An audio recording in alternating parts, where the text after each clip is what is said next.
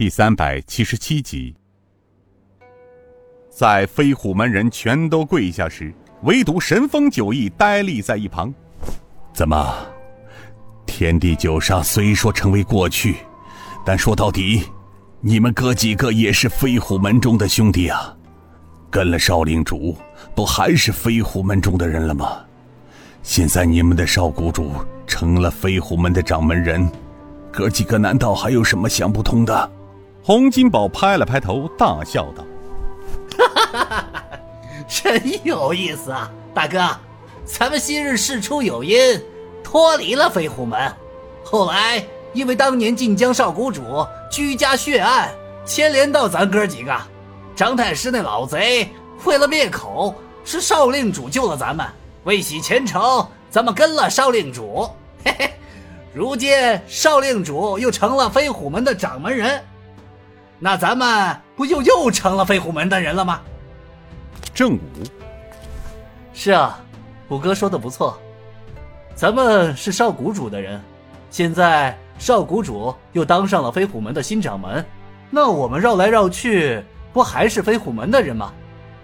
顾东平无奈的苦苦笑了笑，当先撩袍跪下，其他几个兄弟也急忙跪下道：“神风九翼。”拜见新掌门。好啊，上天注定，咱们昔日这般生死兄弟，又，呃，又回来了。他刚说到这里，突然一口黑血喷口而出。大哥，老班主。吴振坤顿时眼神失色，尹建平正要伸手想封住穴道，却被吴振坤双手挡住。他流露出轻松的笑意，断断续续的说道：“小兄弟，不，不用费费神了。老夫，老夫大限将至，掌掌门人信物，将将由正副门主传传给你。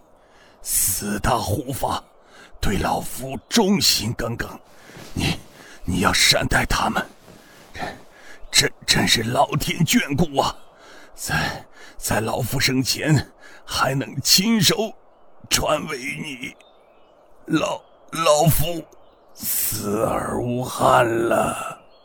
吴门主说完，气绝身亡。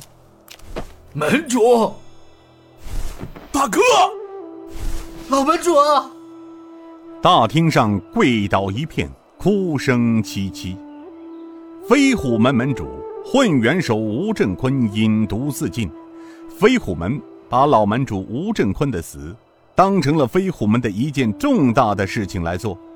飞虎门大门外，刘督军与陈福尹两人见尹建平率众人攻进飞虎门之后，陈福尹见场内满地尸体，这血淋淋的场面，仿佛当年随晋南王率大军杀入应天府时的场景。不由得叹声道：“哎，我们这位钦差大人呐，真是晋王身边的干吏呀！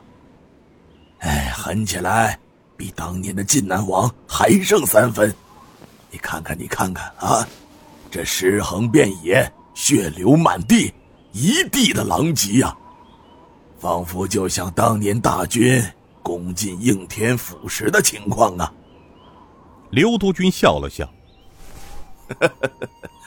夸张了些吧？啊，陈府爷，不就是百十具尸体吗？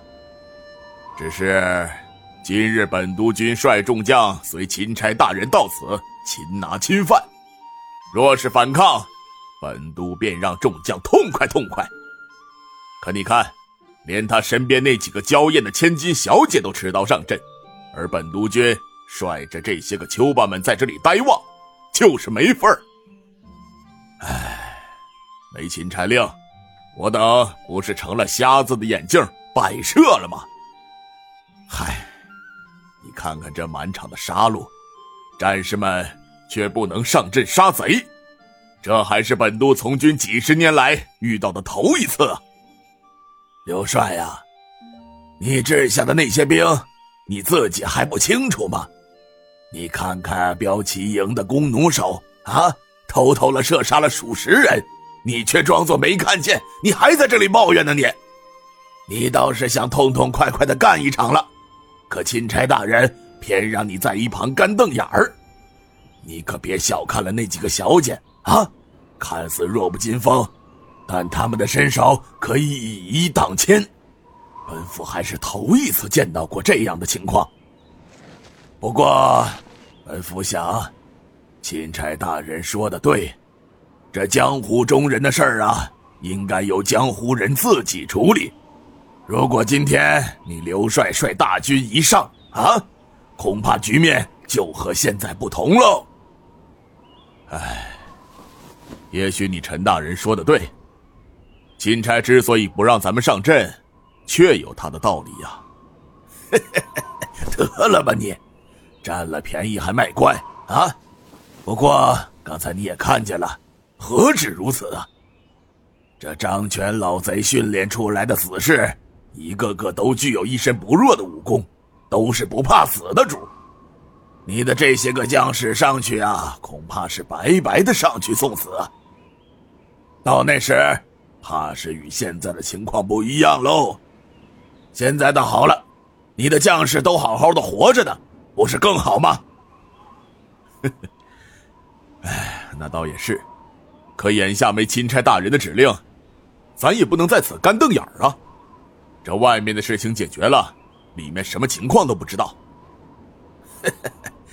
刘督军呐，不用担心，眼下的局势你也看得出来，那宋城就是有三头六臂，也不能逃出钦差大人的手心儿啊！